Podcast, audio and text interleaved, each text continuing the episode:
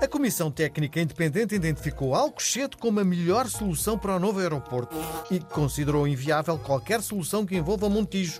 Pronto, ao fim de mais de cinco décadas, parece que a questão está resolvida. Não é bem assim.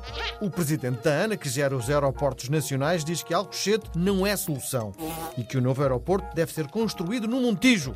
Portanto, se bem percebi, a empresa que gera os aeroportos quer o aeroporto numa localização considerada inviável. Precisamente. Isto promete. Não sei se para mais cinco décadas, mas promete.